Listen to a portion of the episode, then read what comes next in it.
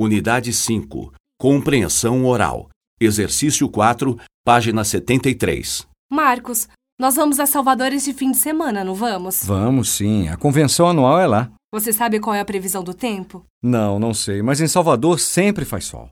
Não nos próximos dias. Amanhã chega uma frente fria e a previsão é de muita chuva e ventos fortes. Que azar. A convenção é num resort porque as pessoas querem ir à praia.